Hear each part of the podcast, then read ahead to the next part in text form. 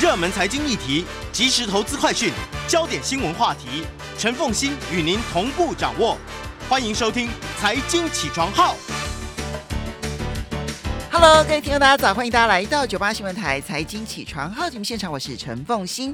一周国际经济趋势，在我们线上是我们的老朋友丁学文。Hello，学文早。恭喜各位听众，大家早安。也非常欢迎 YouTube 的朋友们一起来收看直播、哦。好，那这一期的《经济学人》的 Cover Story 谈的就是燃煤时代应该要 say 拜拜了。那这一期的这个封面设计，大家会看到，在一个展示的玻璃罩里面哦，有一块哦还在冒着烟的煤矿石哦。那比较有趣的是底座上啊、哦，经济学人标示的是十八世纪到二十一世纪，其实现在就是二十一世纪啊、哦。嗯所以呢，上面有一排黑色字体，写的是 “Making Coal History”，让燃煤成为历史啊。嗯那这一次经济学用了两篇文章哦，在讲这个议题。除了序论第一篇第十五页，它还在二十四页的 briefing 专文，主要的文章内容在提醒我们，当西方富裕国家的化石燃料、或者燃煤的消耗越来越少的时候，亚洲国家哦应该赶快跟上脚步啊、然后呃，我这一次觉得这两篇文章它的标题下的都很有意思哦。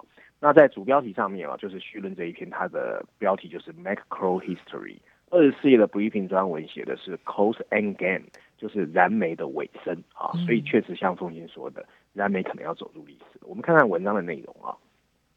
文章一开始他说，全球范围内的心态都在转变。习近平已经调整目标，决定在二零六零年前将中国的碳排放减少到零。在拜登上台之后，美国也会重新加入巴黎协定，而美国的目标还会比中国早五年实现零碳零的碳排放。而在金融市场上啊，清洁能源的企业早就独领风骚，Tesla 本月将正式加入 S M P 五百的指数，它也已经成为 S M P 五百指数中最大的成分股之一啊。那股价还在上涨中啊。比较值得注意的是，即使在老生常谈的领域中，也开始有了一些具体的行动出现。从二零零九年以来，在美国和欧洲这两个燃煤消耗最大的地方，它的数据已经下降了百分之三十四。而国际能源组织也认为，全球的燃煤使用量永远不可能回到 COVID-19 爆发前的 peak，就是峰值了啊。嗯然而，燃煤到今天为止，仍然还是被广泛使用在像汽车或者是电力、电网这一些相关事物的百分之二十七。跟天然气和石油不同，它是一种浓缩碳。因此，它占据了化石燃料每年二氧化碳排放量的百分之三十九。如果要使全球的排放量下降的够快，那么现在的重要工作应该是让西方的下降速度再加倍，而且还要亚洲能够尽快跟上脚步。可是，所有的这些工作没有那么容易。燃煤在工业革命时代发展成熟，在富裕世界中，它的使用在一九三零年代达到了 peak 然后随着清洁能源的问世而逐渐退场。西方世界的消费量啊，近年已经开始崩垮。在英国，最后一座燃煤发电厂会在二零二二年退役。美国的大型煤矿啊，叫 Peabody Energy，已经警告，这会是它五年来的第二次破产，尽管碳定价啊加速了欧洲的转变，即使川普通过放松管制，还有利用政治力量去支持美国的煤炭企业，但整体的消耗量还是在减少。其中的原因之一是美国通过压裂生产的廉价天然气来产生竞争。加上税收抵免，还有政府补贴，促使再生能源能够扩大规模，从而降低了清洁能源的成本。Bloomberg 也报告说，对于至少三分之二的世界人口来说，太阳能和风能现在其实才是全世界最便宜的电力来源。隨着燃煤面临着更干净能源的竞争，还有更多的政府监管，银行和投资者也在逐步转身走开，这进一步加重了燃煤的资金成本。这是一个胜利。但只能算是部分的胜利。在过去十年，由于欧洲的反对燃煤，亚洲的消耗量增长了将近四分之一。现在，整个亚洲大陆就占了所有燃煤使用量的百分之七十七，其中中国就消耗了其中的三分之二，接着是印度。燃煤在一些中型发展快速的经济体中占据了主导地位，包括印尼和越南。如果目标，我们是要把全球的温度上升限制在比工业化前水平高两两度 C 的位置，那等待亚洲对燃煤的需求消退是不对的。不但新的工厂还在建造，许多已经建筑完成还没有得到产能充分利用的工厂，还有数十年的可以使用年限。对，我们仅凭清洁能源科技的解决方式是不够的，我们还必须收集还有储存它的排放物。它们可能有助于管理炼钢等工业生产用途比较大的污染，但对于发电而言，它们的成本还是太昂贵了。因此，亚洲需要新的政策来尽快消除使用燃煤的习惯。目标应该是停止建造新的燃煤电厂，并淘汰现有的燃煤电厂。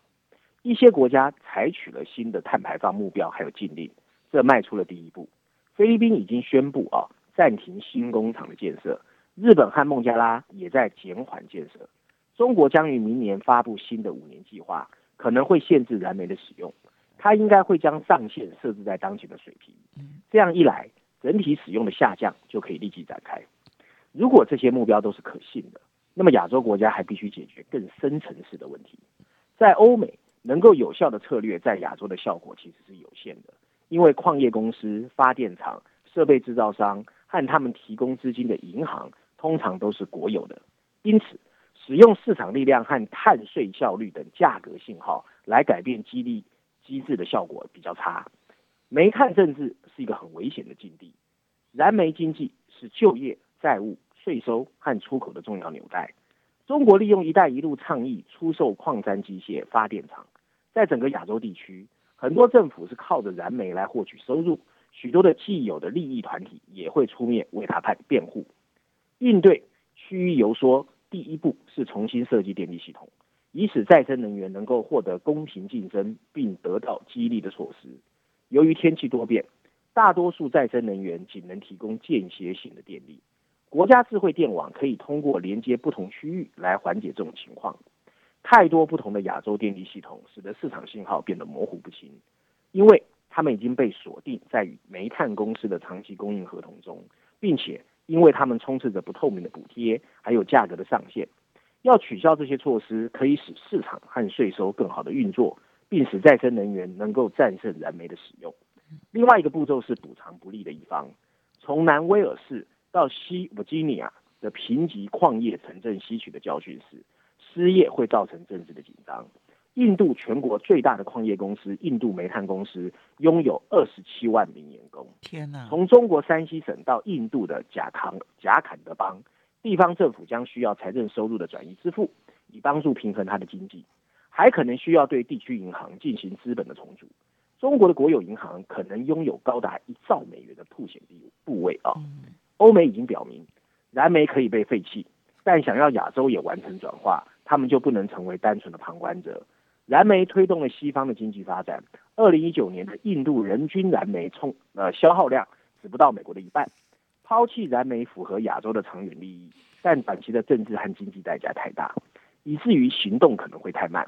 如果欧美的政治人物认真对待全球的变暖问题，他们必须更加努力的遏制其他地方的燃煤使用。这包括兑现帮助发展中国家应对气候变化的既有承诺。文章最后一段提到，但最终责任还是要落在亚洲自己的身上。好消息是啊，这样做符合亚洲绝大多数国家的利益。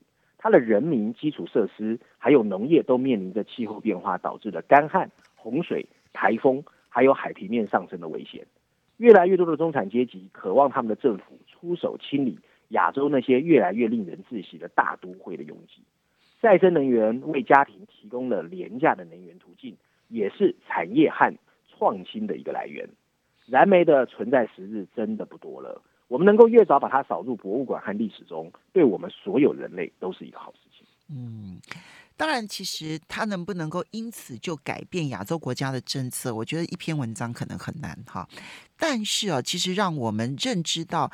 燃煤的高峰期其实已经过了，嗯，这这一点是毫无疑问的，就是说煤炭的使用量的高峰期其实已经过了。任何依赖煤矿而生存的企业也好，或者是相关员工也好，我觉得其实现在都是积极面对未来、寻求改变的时候了。因为没有所谓的干净煤，而煤炭最终就是走向。历史这件事情，我觉得反而或者是从投资的角度来看的话啊，其实都是一个重要的一件事情。好，接下来你要介绍的是谈数位医疗的发展。对，其实我也很好奇哦，这次经济学人没有把这个议题放在封面股市上，因为他用了四篇文章来讲这个议题啊，分别在序论第序论第三篇第十六页啊，还有英国板块第一篇第二十七页，科技板块第一篇第七十二页，还有商业板块第一篇第六十二页。嗯，我们当挑的是序论第三篇啊，它的标题是 Alive and Kicking，我把它翻译叫积极的活着，然后补充标题写的是啊，医疗保健领域的数位化浪潮已经来临。疫情将如何改变医疗保健体系？啊，我们来看看这篇文章。其实文章内容我觉得写的还蛮好，台湾的这个听众听完应该很有感啊。我们看看它的内容。文章一开始他说，长期以来，臃肿、官僚还有变化不定的医疗保健对改变始终抗拒。然而这一次，数十年来最大的一个新冠肺病引发了一场不得不的变革。我们看到从实验室到手术室。随着医务人员的努力去救助病人，这个产业的新陈代谢开始出现。虽然匆忙，却常能够成功达标。他们借由新科技改善了医疗的效果，他们的创造力有望开创一个新的创新时代。这将能够创低降低成本，增加穷人的获救获救机会，并很好的改善了救治的环境。可是我们要知道，当疫情整个环节，我们如果想要它能够持续，政府必须出手。阻止那些阻碍创新的公关游说。嗯，所以我们稍微休息一下，到底他们做了哪些可以改变未来？然后更重要的是，怎么样子扫除障碍？欢迎大家回到九八新闻台财经起床号节目现场，我是陈凤欣。呃，每个礼拜三一周国际经济趋势，在我们线上是我们的老朋友丁学文，也非常欢迎 YouTube 的朋友们一起来收看直播。好，学文，我们刚刚提到的是数位医疗发展。这个数位医疗发展在疫情当中，它如何的让我们可以感受到那个医疗的变革，让每一个人都变得更好？但是它可能的阻碍又是哪些？对，譬如说，我们以这一次 COVID-19 呢，这个疫情发生的过程中，我们看到哦，它就是因为用了所谓创新的 mRNA 基因的编辑技术，才突破了疫苗的惊人发展。但在医疗工作者尝试去挽救生命之际，还是看到了很多无数的小奇迹。这个时候，我们看到的过去的啊采购流程被摒弃了，改而采用了视频通话，还有语音转录的软体来取代。而医疗器械也借由制造商的远程维护得以继续运作。由于患者被困在家中，医生甚至开始对心脏病的康复者进行了数位化的监控治疗。组织的条条框框也被拆除。所有这些都跟医疗创新的创投募集热潮同时发生。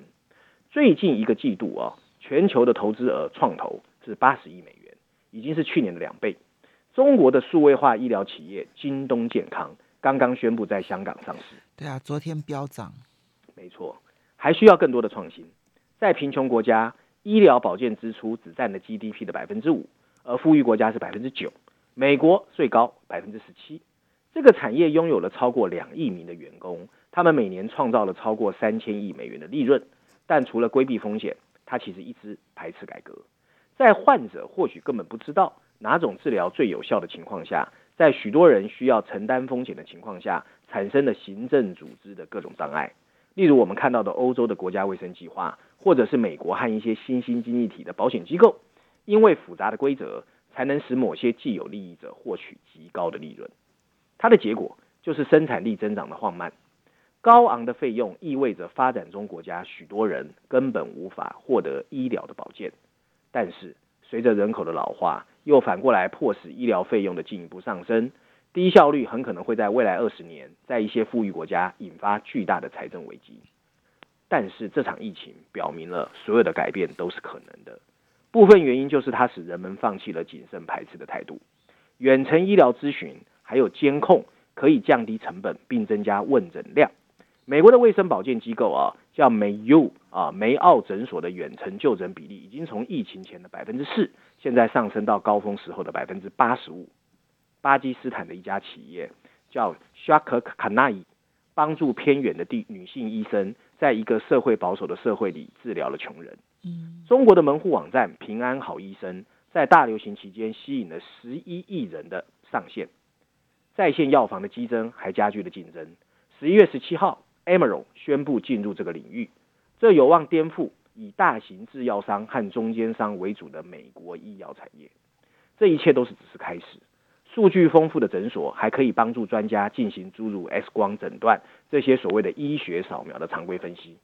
新一代的糖尿病血糖监测仪得益于传感器的最新改进，也得到突破。随着时间的流逝，人工智慧将会导致药物的创新。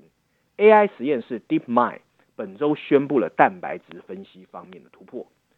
这些趋势中的许多，应该可以直接提高效率，并间接降低了办公室的租金。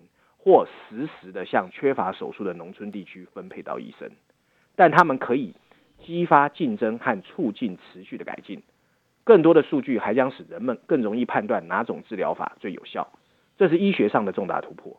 个人健康监测则意味着治疗变得更具预先性，而非事后的反应。有了更多的信息数据，患者也可以做出更好的决策。政府还可以尽力提供帮助。大型的医疗保健公司，例如保险公司，还有国营的卫生计划，应该渴望认识到新的数位化服务，并在此支付费用。例如，德国和中国就通过了新法规，要求对在线服务进行医疗的退款。数位服务的有效评估应该更快。美国食品和监务管理局 （FDA） 已经现代化了它的应用的批准程序。政府的另一个优先事项应该是建立在医疗保健数据的管理系统。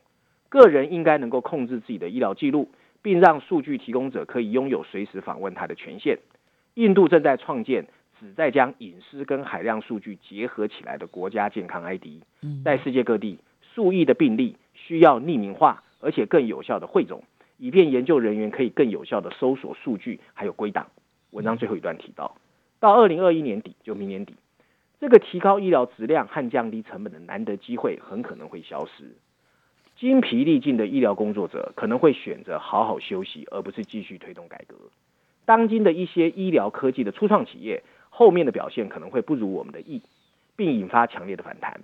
一些大型科技公司可能会试图垄断数据，医疗产业强大的游说者会开始试图踢走想要进来竞争的对手。医疗保健产业并不是一个能够让我们从错误中学习的领域。然而，这场疫情告诉我们。这个产业已经太习惯于谨慎保守，还有排斥创新了。它已经重新定义了什么是可能发生的事情。嗯，还不错吧？其实还不错哎。嗯，这因为在台湾可能感受不是很很清楚哈。因为在今年疫情当中呢，台湾大概是少数一般民众虽然不是那么敢去医院，但是真的生病了，其实去医院也不会排斥的。好，所以不会特别的感受到说那种远距医疗啦、远距监控啦这些所还有远距治疗这些所有的这些需要。可是你看到这一次的疫情，使得这一个部分的进展速度之快，而且它就成为焦点了嘛。你一旦在新创产业上面，你能够解决这一个问题，今年都发光发亮。对，好，所以。希望能够很快有更大的进展，因为它其实降低我们在医疗上面的浪费，可是又提高效率。更重要的是，你会让偏远的民众可以得到有效的治疗，这件事情变得更加可能。我们不是在靠一些好心的医生啊，待在偏乡啊，很辛苦，不是只是靠这些医生的好心而已啊。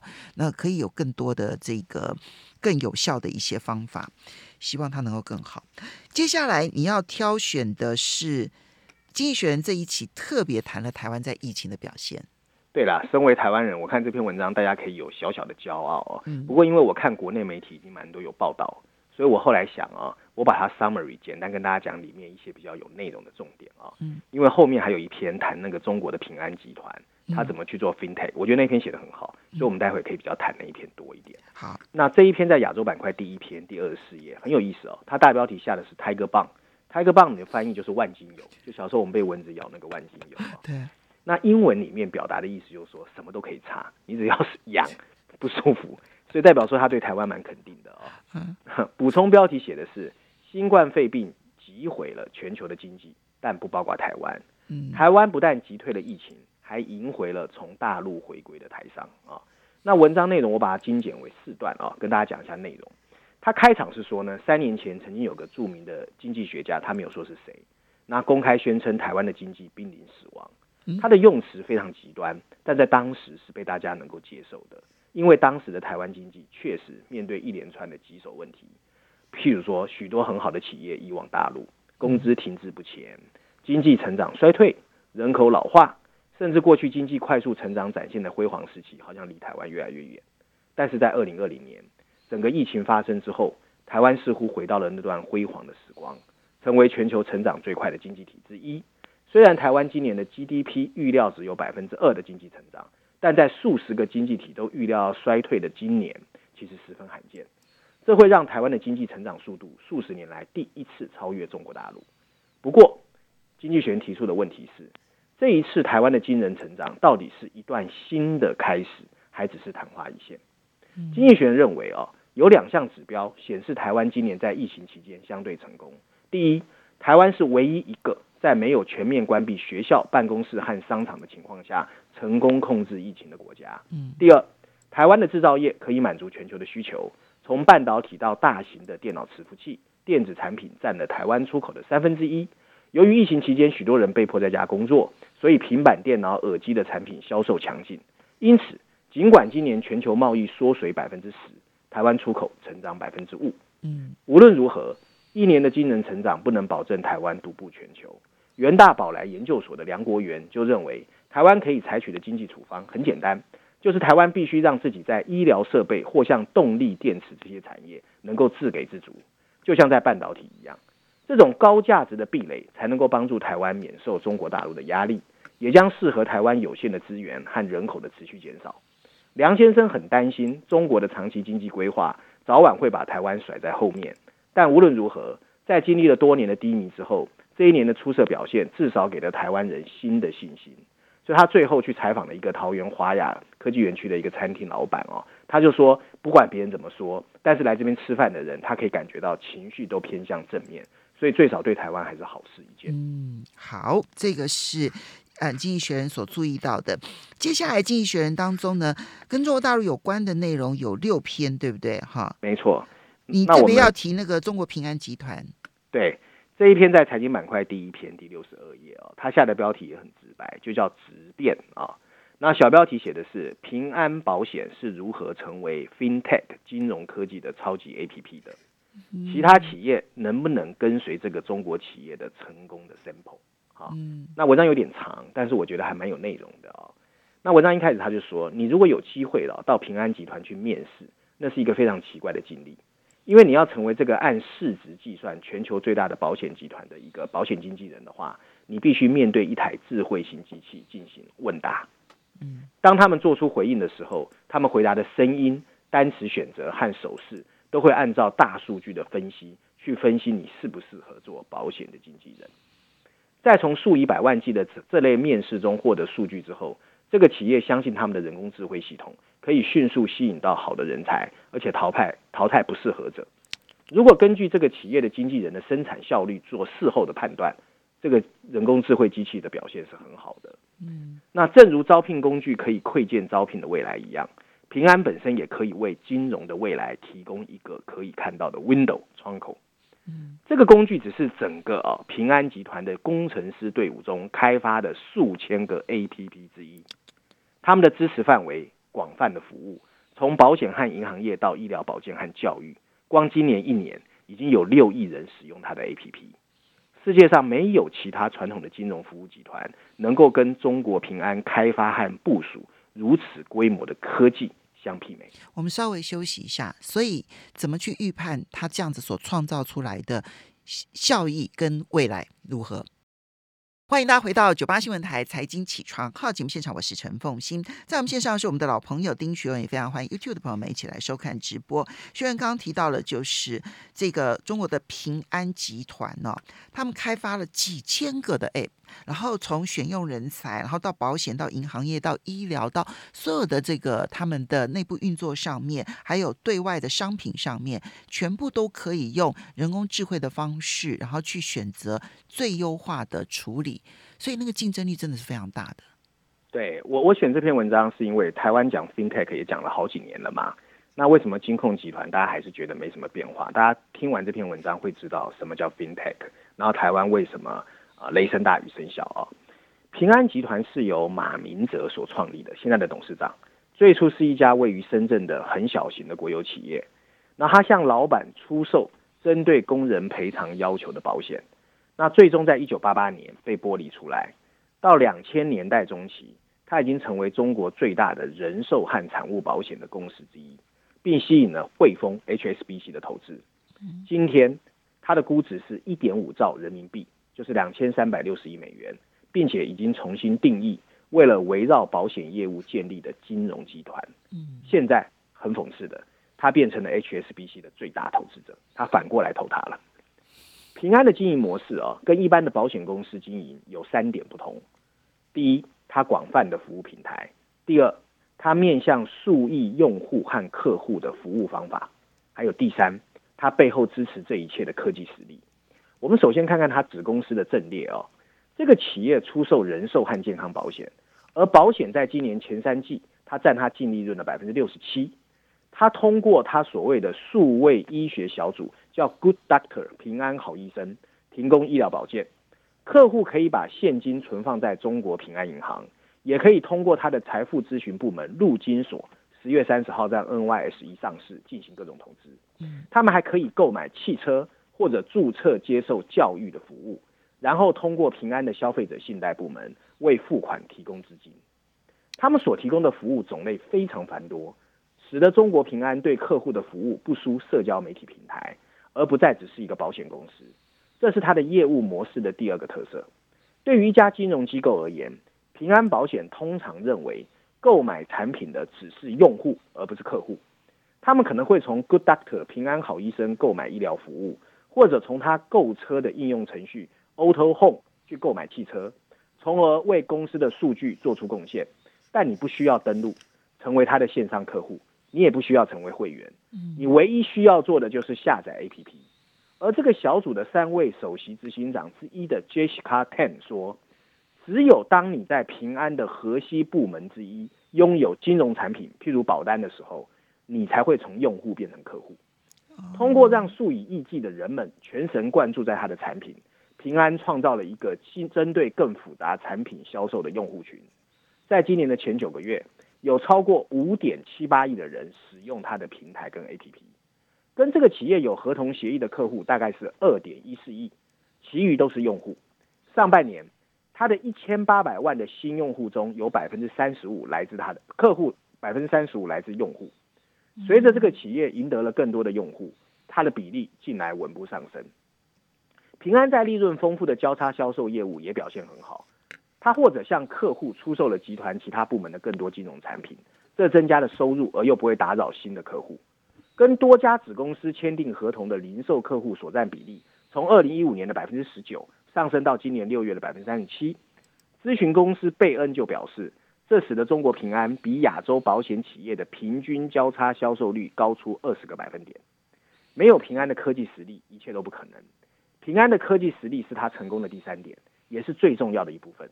例如，它的 AI 数据允许在最有用的时候才向客户进行交叉销售。贝恩公司的一个分析师就说，最终的销售是由代理商完成的，但是系统会提出建议，而且在正确的时间，不打扰客户的时间完成。大型银行和保险公司通常赞助开发新科技的 FinTech 孵化器。或购买可以对核心业务进行修补的 APP 应用程序，例如汇丰银行 HSBC 今年就聘请了澳大利亚的金融科技公司 Identity 来借购数位支付工具，但是出于监管，这一类实验往往受到金融机构内规的限制。嗯，相比之下，中国平安完全内化了这些业务，显然不惧怕监管的制衡。对，他整个小组拥有十一万的科技开发团队，十一万人。这个团队比大型银行以外的商业银行部门都要大，其中包括三千名科学家。光在今年上半年，他就提高了四千，提出了四千六百二十五个专利技术。而集团的科技部门内开发的工具，通常在整个集团内使用，其中包括信用风险模型。而这个模型使用大量的数据，在平安的消费金融部门普惠，做出快速的贷款决策。类似的数据处理可以通过在手机传感器上检测到的移动来跟踪客户的驾驶习惯，并相应的为汽车保险定价。在这两个方面进行更准确的定价，可以节省公司的钱。而大型金融公司在内部开发系统的时候，会嫉妒保护自己免受隔壁部门的竞争。马先生将平安的科技部门转变为销售部门和利润中心，从而改变了这个观念。嗯当这个企业开发自己的云计算技术来托管其他银行的保险系统时，最终把这个技术转变为可为中国六百三十家银行、一百家保险公司提供它的科技服务。它就是一种 SaaS 软体技服务的银行服务模式，就像 AWS Amazon 在网站托管所做的云端服务一样。今年上半年，平安的贷款算法为竞争对手银行提供了四百七十四亿元人民币的贷款。这个部门也改名叫 One Connector，在去年成功上市。另一家名为智慧城市的公司，则为医院构建和营运内部的系统。有一百一十八个城市的地方政府购买了平安的医疗行政管理技术。它的科技企业包括销售云计算服务，在二零二零年的前九个月产生了集团净利的百分之四点五。但是，从金融机构向金融科技过渡，意味着将科技变成利润中心。嗯美国一个咨询公司就说，这项科技不但带来利润，还没有增加成本，这使平安变得与众不同。该模型的要素可以在其他地方采用吗？平安保险开发的许多独立科技将很快被西方保险公司采用。一些人已经在谈论如何成为欧洲的平安，但是在对大数据的监管更加严格的国家中，FinTech 的大规模采用比较困难。跟中国的客户相比，美国和欧洲的客户可能不愿意同时从一家公司购买保险、医疗和财富管理科技。同时，平安的方法正在接受考验。当 COVID-19 在一月份首次出现时，这个企业花了一年时间对它的人寿保险业务进行重组，这需要提高超过一百万经纪人的力量。这些经纪人仍然是中国保险销售的主要渠道，而中国的保险公司不仅在人才竞争中相互竞争，还在跟新进入者抗争。我们也在与科技公司竞争。另一位联合首席官 Jason 姚说，拥有自己的数位科技的金融公司，譬如说蚂蚁集团，就推出了类似的保险产品。以人工智慧为动力的招聘和培训工具，一直是平安的最佳解决方案。它似乎在二零一九年开始运作。当时，这个公司的人寿保险部门每位经纪人的新业务价值，跟去年相比，健康增长了百分之十六点四。到二零二零年上半年，这个指标下降了几乎一样多。分析人士说，中国的竞争对手表现很糟。一位顾问表示，但是风险在于，由于当时中国保险业的快速发展，平安的科技解决方案某些有效可能性可能被高估了。长期的低迷可能表明它的某些科技有效性还是没有想象的好。文章最后一段提到，今年六十五岁的马泽马明哲未来充满疑问。他七月卸任的 CEO，促使世界认为他很快会退休，但是他目前还是董事长。马先生一旦离任，有些人担心平安的迅速崛起会结束。有一位顾问就说，平安只有一个人在推动创新，尽管平安使用了所有想得到的 AI 智慧，但他仍然需要承担关键人员风险。哦，所以他提到了他最大的风险，其实就是对于创新推动者这件事情，对不对？哈，对，但是诶，他很惊人呢。嗯我我我最我觉得最惊人的这件事情是他提供服务，然后让所有人可以使成为他的用户，但你不必成为他的客户。可是，一旦你用了，然后你觉得很棒之后，你成为他的客户，一切都是理所当然的，而且你的用户就提供了数据，让他去做更精准的分析了。嗯，没错。哇，这一点很高招哎。然后我我觉得在台湾，其实我们很难想象保险、医疗跟财富管理全部集中在一起。其实有一些企业，他们彼此之间都是有子公司的，这几个子公司可能我们有些集团有，但是你要把它集合起来，然后去做这么好的一个一个连接，这是一件不容易的事情。嗯好，这篇很精彩，非常谢谢我们的老朋友丁学文带来这几篇文章，谢谢。